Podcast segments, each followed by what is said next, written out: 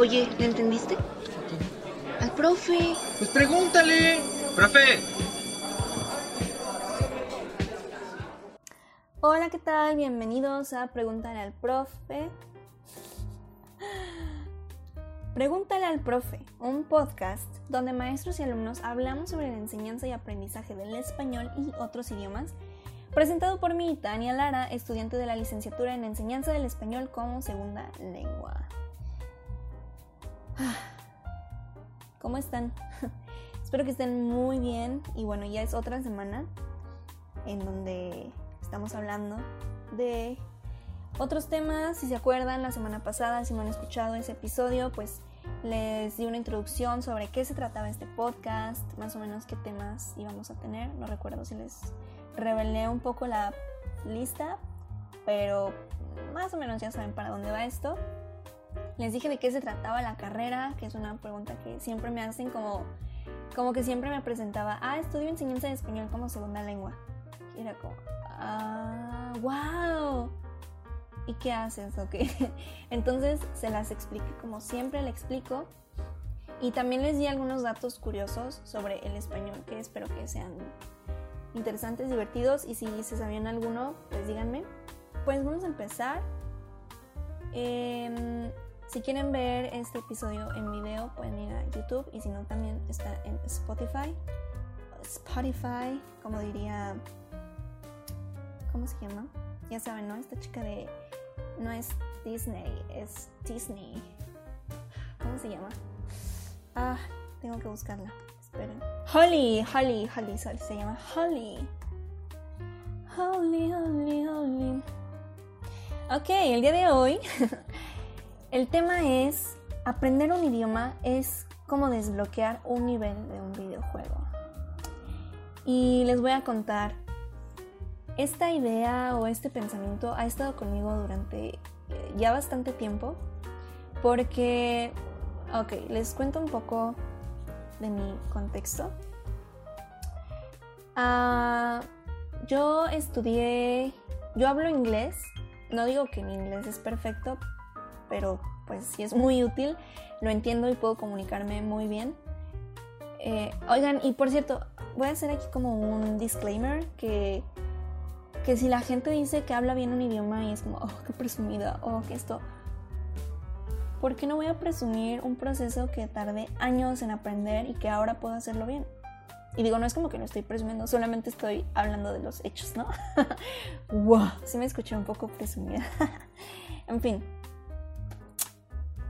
Yo aprendí inglés hace, desde pequeña, pues obviamente creo que como mexicanos es un idioma que estamos muy, muy, muy envueltos en él. Porque pues siempre te lo enseñan, ¿no? Desde la primaria, toda tu vida académica, te lo están enseñando. Aunque no todos lo aprenden, eso creo que es muy curioso. Realmente creo que no hay profesores tan preparados para el inglés, o no hay bastantes. Y es por eso que la carrera como enseñanza de español, que también está enseñanza de inglés, eh, para eso son, para preparar a maestros que en serio puedan enseñar. ¿Con qué lleva todo esto? Ah, ok, que yo aprendí inglés y fue de una forma muy, muy natural. A veces me pregunto, ¿cómo rayos aprendí inglés? No lo sé. Desde siempre he escuchado música. Mm, a mi papá siempre le gustaba poner el radio y de la que siempre saco en mi cabeza es uh, Eye of the Tiger o, o Guns N' Roses, no sé, tal vez Sweet Child of Mine. Sweet Child of Mine. Um, y, ya, o sea, realmente fue un proceso como muy, muy natural y cuando me lo enseñaron de una manera más formal, para mí fue muy sencillo ya agarrarle la onda.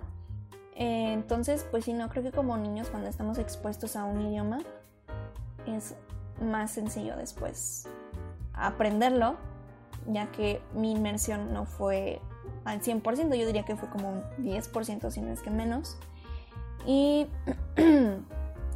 después de estudiar inglés durante muchos años, decidí empezar a estudiar japonés. Y eh, sí, si estás pensando que empecé a estudiar japonés por anime, tienes razón. pues sí, me gusta, me gusta el anime, aunque no fue realmente el motivo, o sea, como ver un anime en japonés. En realidad el primer anime que vi lo vi en español. Sino que fue el país, fue la cultura la que me llamó la atención y esa es una forma en cómo puedes acercarte a un idioma a través de la cultura. Puede que no sepas cómo se dice hola en turco, pero ves la cultura y empiezas a ver videos o diferentes cosas que ya a este punto, como está el mundo, en cuanto a comunicación, globalización, es súper fácil poder conocer diferentes partes del mundo desde tu casa, desde tu computadora, tu celular, etc. Y bueno, el chiste es que yo empecé a estudiar japonés un tiempo, luego lo dejé. En la, en la preparatoria tomé tres años de francés, pero no aprendí mucho. fue difícil, fue frustrante y, o sea, francés realmente fue como lo bloqueé casi casi en mi cabeza. Aunque espero que algún día pueda retomarlo. El chiste es que me hice más consciente de que aprender un idioma es como desbloquear un nivel de un videojuego cuando empecé a aprender coreano. ya sé, ya sé, como que todos mis idiomas los dejo así de que eh, a la mitad de, por favor, termina de aprenderme. Esa fue mi impresión de los idiomas, diciendo, por favor, enfócate en uno. Pero cuando te gustan mucho los idiomas, pues te vas, ¿no? Como por muchos lados, aunque creo que hay que ser constantes. Y actualmente que estoy aprendiendo coreano, me he dado cuenta de cómo poco a poco voy desbloqueando palabras. Y esto es un proceso que puedes hacer en cualquier idioma y estoy segura que fue un proceso que también hice en inglés, pero es en este momento y con este idioma en el que me estoy dando cuenta de lo que estoy haciendo, que digo, ok, ya puedo entender lo que dijo este actor o esta celebridad en este video, ¿no? Ya puedo entender que dijo hola o ya puedo entender que le dijo este, como... Ah, es complicado explicarlo porque es algo que tiene que ver con la cultura.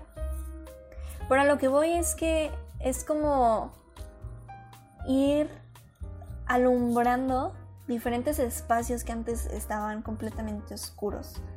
Y eso para mí es fascinante en el sentido de que, wow, en serio, yo puedo hacer eso. Y yo llegué a este punto de, que fue un problema el que no haya continuado con ninguno de los otros idiomas que les mencioné, porque sentía que no podía avanzar, sentía que, o sea, japonés era como, ah, ya no puedo aprender más, francés, ah, ya no puedo aprender más, me sentía atascada, me sentía, sí, sí, eso, estancada, ¿saben? Pero esto también requirió un cambio de actitud. Ah, una palabra que me ha gustado mucho últimamente, está en inglés, pero es como mindset, que no estoy muy segura cómo es en, en inglés, pero sí creo que es como una forma de ver las cosas. La voy a buscar. Mindset en español. Mentalidad, claro. y eso es a lo que voy. O sea, a veces tu cerebro funciona con otras palabras de otro idioma y aunque no sabes, por ejemplo, yo en este momento no estaba pensando en, el equivalente de mindset en español, pero sé a lo que se refiere y sé cómo funciona y ya no necesito mi primer lengua para entenderlo. Y eso está a otro nivel, en serio. El cerebro es increíble, increíble, increíble, increíble. y cuando me doy cuenta que yo puedo aprender inglés porque, ok, aquí voy a hablarles un poco más de mí. Ah, me ha gustado mucho, muchísimo este grupo BTS, que pues, yo creo que todos lo conocen. Aunque sea de nombre, saben quién es BTS, quiénes son BTS. Ellos son coreanos y hay mucho de su contenido que está en internet en inglés. El contenido en español es un poco más difícil de conseguir y yo viéndolos digo, wow, o sea, si yo no hablara inglés, no podría entender. El inglés está fungiendo como un mediador, ¿no? Entre, entre el coreano y mi español o, mi entendimiento, ¿sabes? Ni siquiera es como que de, de coreano inglés y lo traduzco en español, no, simplemente pienso en inglés. Y tal vez es una frase muy cliché de que piensa en el idioma, pero en serio, a veces solo piensas en el idioma. Y eso me ha llevado a pensar que estoy en otro mundo, que puedo entrar a otro, a otro, a otro mundo, a otro punto, ¿no? A otro nivel de este videojuego llamado vida. ¿Y por qué digo que es como un videojuego? Porque realmente la lengua es un código. Si escucharon en el episodio anterior les expliqué, ¿no? Que cuál era la diferencia entre lenguaje, lengua y habla.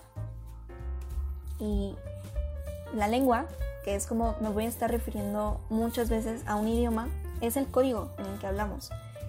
Y para estas lenguas asiáticas, o bueno, como que más orientales, pienso, mmm, tienes que aprender desde cero un nuevo código.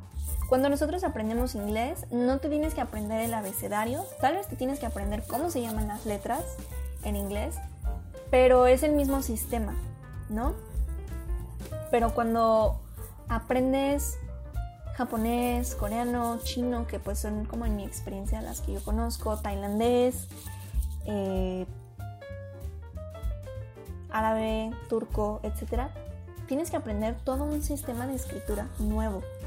Y es un reto, es un reto porque si no aprendes eso, desde el principio simplemente no puedes avanzar. Entonces, el simplemente decir como quiero aprender tal lengua y ver que tiene desde el principio letras diferentes, ah, y es un tope, ¿no? Entonces es el primer obstáculo de tu videojuego.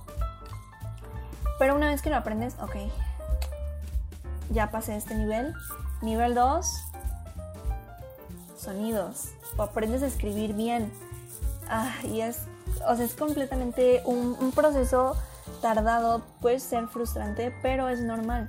Es normal. Digo, pienso que incluso los mismos nativos tuvieron ese problema. Es decir, piensa como un niño que está aprendiendo a escribir en español, escribe para él también debe ser frustrante el no poder, o sea, no entender por qué tengo que escribir H's si no tienen sonido. ¿Para qué existen? ¿No? ¿O por qué usar Z, S y a veces C que tienen el mismo sonido? Si todas tienen el mismo sonido. Creo que es algo que vale la pena pensar. Y definitivamente la lengua es un nuevo mundo. Como les decía, si yo no hubiera aprendido inglés, no podría entender lo que dice BTS. en ese sentido, en ese sentido, porque también hay muchas cosas que veo o que mm, eh, sí, a las que estoy como expuesta en inglés. No nada más en cosas de ocio o entretenimiento, sino también en la escuela, ¿no? Te dan un, un ensayo que, especialmente en este campo de lingüística, a veces es muy difícil encontrar cosas en español porque no hay tantas investigaciones en español, no tantas como en inglés. Y, y cuando aprendes inglés es como, oh, no sé, yo me siento muy relajada cuando digo, ah, esto está en inglés, bien, bien, yo puedo hacerlo bien. Y es como entrar a... ¿Recuerdan esta película del extraño mundo de Jack? En el que él sale de Halloween, no, me acuerdo cómo se llama la ciudad, de Halloween, y entra a Christmas Town, a la al Polo Norte. No es que no me acuerdo cómo, cómo es en español porque hace mucho vi la película, pero me gusta escuchar las canciones y esa me gusta en inglés. En, fin, el punto es que llega a Christmas Town y entra un nuevo mundo, ¿no? Y literalmente es como, creo que cuando entiendes eso y cuando puedes hablar otro idioma es como, ¿qué es? ¿Qué es? Hay luces de colores y todo suena como ángeles y no sé qué. Así es la lengua, así es aprender un idioma, es como entrar a un nuevo mundo. hay una frase que me gusta mucho de Alejandro mi tocayo. Ah, me llamo Alejandro también entonces. Alejandro Magno. Alejandro Fernández. Alejandro Magno dijo que... Ah, sí, aquí está. Saber otro idioma es... Ah, Alejandro Magno. Oh, Dios mío, perdón. Carlo Magno. bueno, es que tenían como que... Por ahí va la cosa. ah, saber otro idioma es como poseer una segunda alma. Y yo no creo en la reencarnación, pero creo que es cierto, ¿no? Cuando hablas otro idioma, hay muchas cosas que cambian. Y seguramente ustedes han visto esto en internet, que cuando hablamos otro idioma, estoy repitiendo mucho, ¿no? Eh, tu personalidad cambia. Incluso tu tono de voz cambia. Y creo que es cierto. Porque, ojo aquí, la lengua, los idiomas están influenciados por la cultura. Es inherente, inherente, esa es la palabra. No puedes separar cultura e idioma.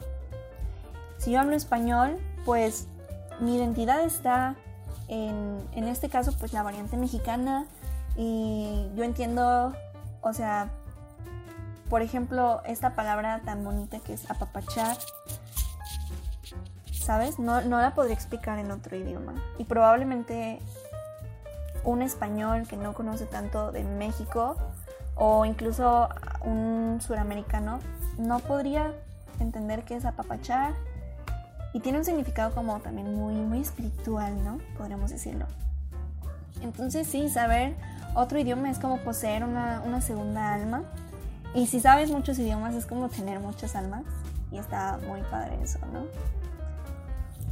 Porque si te empapas de culturas. Algo que se me hace curioso, no lo sé, es que yo siento que no estoy tan empapada en la cultura americana en cuanto al inglés, pero sí al a la cultura japonesa, asiática, ¿no? Pues como de ese lado. y no, no creo que tenga que ver como que, ah, es que son más culturales, tal vez sí son más tradicionales y tal vez se preserva más la cultura. Sin embargo, también ¿no? el inglés puede tener como una carga cultural y no siempre la carga, esta carga en otros idiomas va a ser positiva.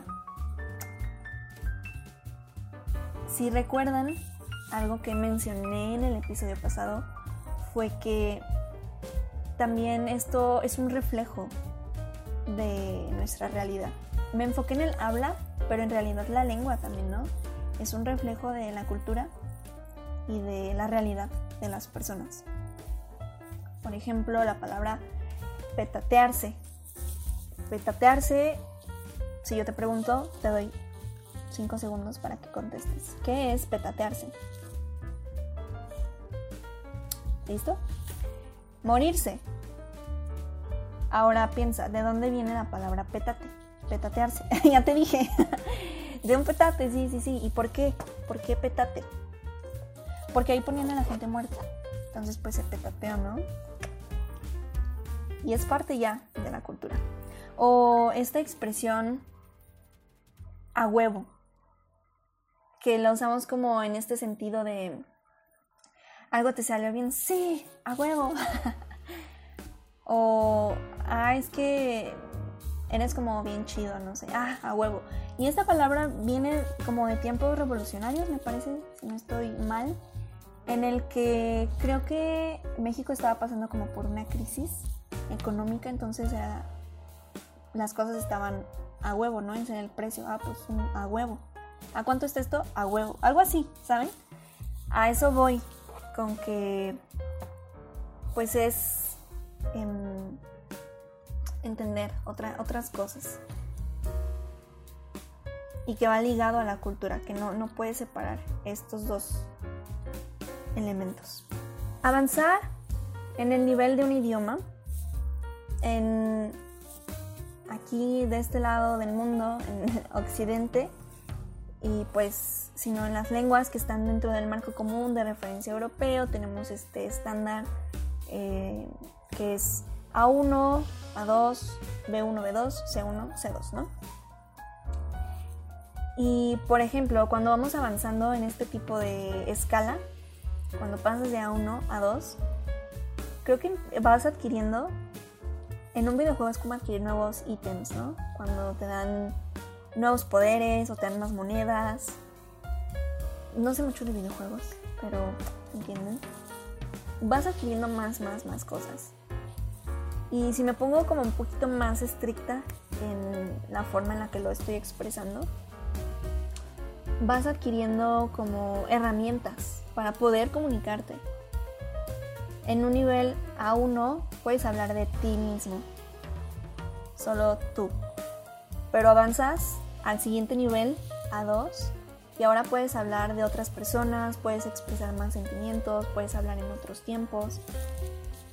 No sé, eso está como súper loco y creo que mientras más vas avanzando es cuando más se va desarrollando tu personalidad y te vas dando cuenta de cómo cambia tu voz. Yo me he dado cuenta cómo cambia mi tono de voz y mi ritmo, mi tonalidad en inglés. Yo no hablo con mucha gente, en general, pero en inglés no hablo con mucha gente y pues soy como la única emisora y receptora de mi propio mensaje, entonces es chistoso como ver cómo me comporto cuando hablo en otro idioma conmigo mismo. Y con otros también. Estudiar lingüística tiene cierta ventaja sobre los que no conocen esta parte de la lingüística. Esta es una pregunta que me hice a mí misma antes de empezar este podcast, antes de empezar este episodio. Y lo estuve pensando un buen rato. Y es algo que considero no quiero decir que sí, pero voy a decir que sí. Hasta cierto punto, ¿saben? No, no creo que es una regla. No creo que estudiar lingüística sea muchísimo más beneficioso que si no estudias y quieres aprender un idioma. No, para nada. Pero me he dado cuenta que he entendido más cosas. Tal vez tiene que ver con que en clases de español tampoco prestaba mucha atención en la primaria porque en serio yo recuerdo que me hablaban del artículo y, ok, eh, estemos, tengamos esto como muy presente. Sí se nos enseña, se nos enseñan las partes del español. Se nos enseña que es un artículo, un adjetivo, un sustantivo, incluso las oraciones subordinadas, simples y todo eso, que actualmente yo estoy estudiando. Pero pues no, no tienen como que tanta importancia, ¿no? Es como, ah, ¿para qué quiero saber qué es un artículo? un sustantivo, o sea, no me sirve de nada. Y probablemente como nativo no te sirve de nada. Pero cuando entiendes eso y estás estudiando otra segunda, o, bueno, una segunda lengua, o tercera o cuarta, es wow. Ahora entiendo porque hay elementos que sí existen en todas las lenguas. Y esa es una teoría de la que pronto quiero hablar también. También vamos a hablar de eso, ¿no? De teorías de de aprendizaje o adquisición, que es también como que algo muy debatido en el campo de lenguas. Y, y pues ya. no, no me acuerdo qué iba a decir por ahí. Entonces, em, para mí, conocer un poco más de cómo funciona, pues podría decirse que hasta cierto punto la sintaxis, o sea, cómo se ordenan ¿no? las palabras, cómo se combinan, me ha servido para entender otros idiomas. Sí. No significa que las mismas reglas del español se van a aplicar en otros idiomas, no, pero sí me ayudaba a entender un poco más, ¿no? Eh, y sobre todo a tener mi mente abierta a decir, es que hay cosas que en mi idioma no existen y en el de ellos sí. Por ejemplo, en coreano y en japonés, no estoy segura si en chino, pero tal vez. Eh, hay unas cosas, ah, creo que no, no existe en chino, en fin, se llaman partículas, ¿no? Y por ejemplo, para hablar de pertenencia, nosotros usamos en muchos casos preposición, la preposición de, como, ah, pues la guitarra de Lolo. Pero en, en japonés y en coreano usan una partícula. En japonés es no. Entonces es como la persona la, la partícula, que así le llaman ellos partícula, y luego qué objeto no le pertenece, en términos muy simples. Eh, y también en coreano es, es exactamente lo mismo. Y, o sea, pues ese orden a lo mejor para mí no tiene tanto sentido, pero ahora que lo pienso digo, ah, pues sí tenemos algo similar. No completamente igual, pero similar. O que en coreano, en japonés, en chino, creo. No, en chino creo que tampoco. Perdón, voy a dejar de decir chino porque realmente es un idioma que no conozco y lo sigo metiendo en cosas que no. Pero en coreano y en japonés está esta habla formal, ¿no? Tal vez en español sí existe ese grado de formalidad, pero no es tan marcado como, como en estos otros dos idiomas, en estas otras dos lenguas, que usan terminaciones en los verbos para referirse a este grado de formalidad. Y tienen como tres grados, ¿no? También los japoneses tienen, si han visto anime o cualquier cosa, si han tenido un mínimo contacto con la lengua japonesa, seguramente han escuchado esto del san, el chan, así como voy a usar mi nombre, porque Tania san, Tania chan, eh, kun, que es para hombres, que no funciona, no sé, Alberto kun, mm, el sama, que es como un nivel súper, súper acá. Y eso es algo que no existe en español. Podemos entenderlo, pero no existe, ¿no? Entonces, el ser consciente y estar abierto a que hay cosas que no existen en tu idioma y te vas a tener que aprender en otro, creo que sí, sí me ha ayudado el estudiar español, porque no crean que en mi carrera solo vemos tiempos verbales, ¿no? Como que siempre me dicen eso de que, ah, y ya aprendieron a conjugar.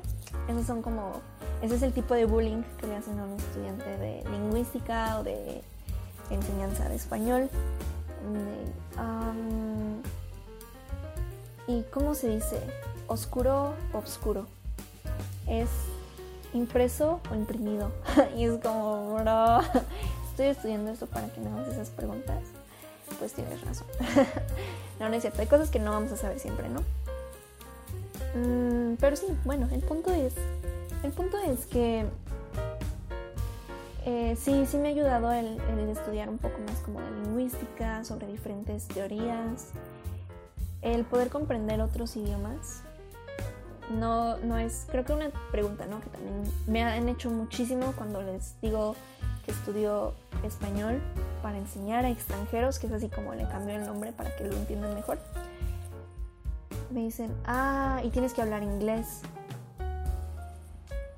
No necesariamente, es algo que yo siempre digo, no necesariamente, pero sí te puede ayudar para facilitar el entendimiento de otra lengua. En fin, creo que hoy hablé mucho sobre esta parte de, de cómo aprender un idioma es como desbloquear algo en tu cerebro. Y si estás aprendiendo eh, inglés, francés, ruso, mm, chino, japonés, coreano, etc. No importa qué idioma estés aprendiendo mm, y si me estás escuchando, te invito a que hagas esta reflexión. A que veas cuánto has avanzado y cuántos niveles has desbloqueado. Y que no te sientas mal porque no puedes desbloquear cierto nivel. Es decir, Toma tiempo, toma tiempo, toma tiempo. Pero sí puedes. Sí se puede. En este videojuego no hay atajos. Tal vez puedes encontrar algunas como ya saben como en el Mario Kart Hard. Algo que le digo a una de mis alumnas de inglés, bueno, a una alumna, mi única alumna, es que si ella quiere pronunciar, que sea exagerada con su pronunciación, si quiere tener una buena pronunciación, pues tiene que creérsela, ¿no? Entonces yo voy a seguir diciendo Mario Kart y Christmas Town. Pero es como en este juego en donde pues vas en el cochecito y de repente hay como cajitas, ¿no? Que tienen este simbolito de, de pregunta y cuando chocas con él, puede que sea algo bueno, puede que sea algo malo. Y a veces eso te lo puedes encontrar en aprender un idioma cosas buenas y cosas tal vez no tan buenas, para que sea más fácil para ti aprender y que puedas pasar y llegar a la meta que es comunicarte. ¿Sí? No importa que te equivoques, pero que puedas comunicarte. En fin. Bueno, creo que ya hablé bastante. Y pues con esto terminamos el podcast del día de hoy. Sí soné, ahí sí soné muy como maestra, ¿no? Con esto terminamos la clase de hoy. Pero bueno, muchas gracias por escucharnos. Recuerden seguir al podcast en Instagram como Pregúntale al Profe Podcast, todo junto.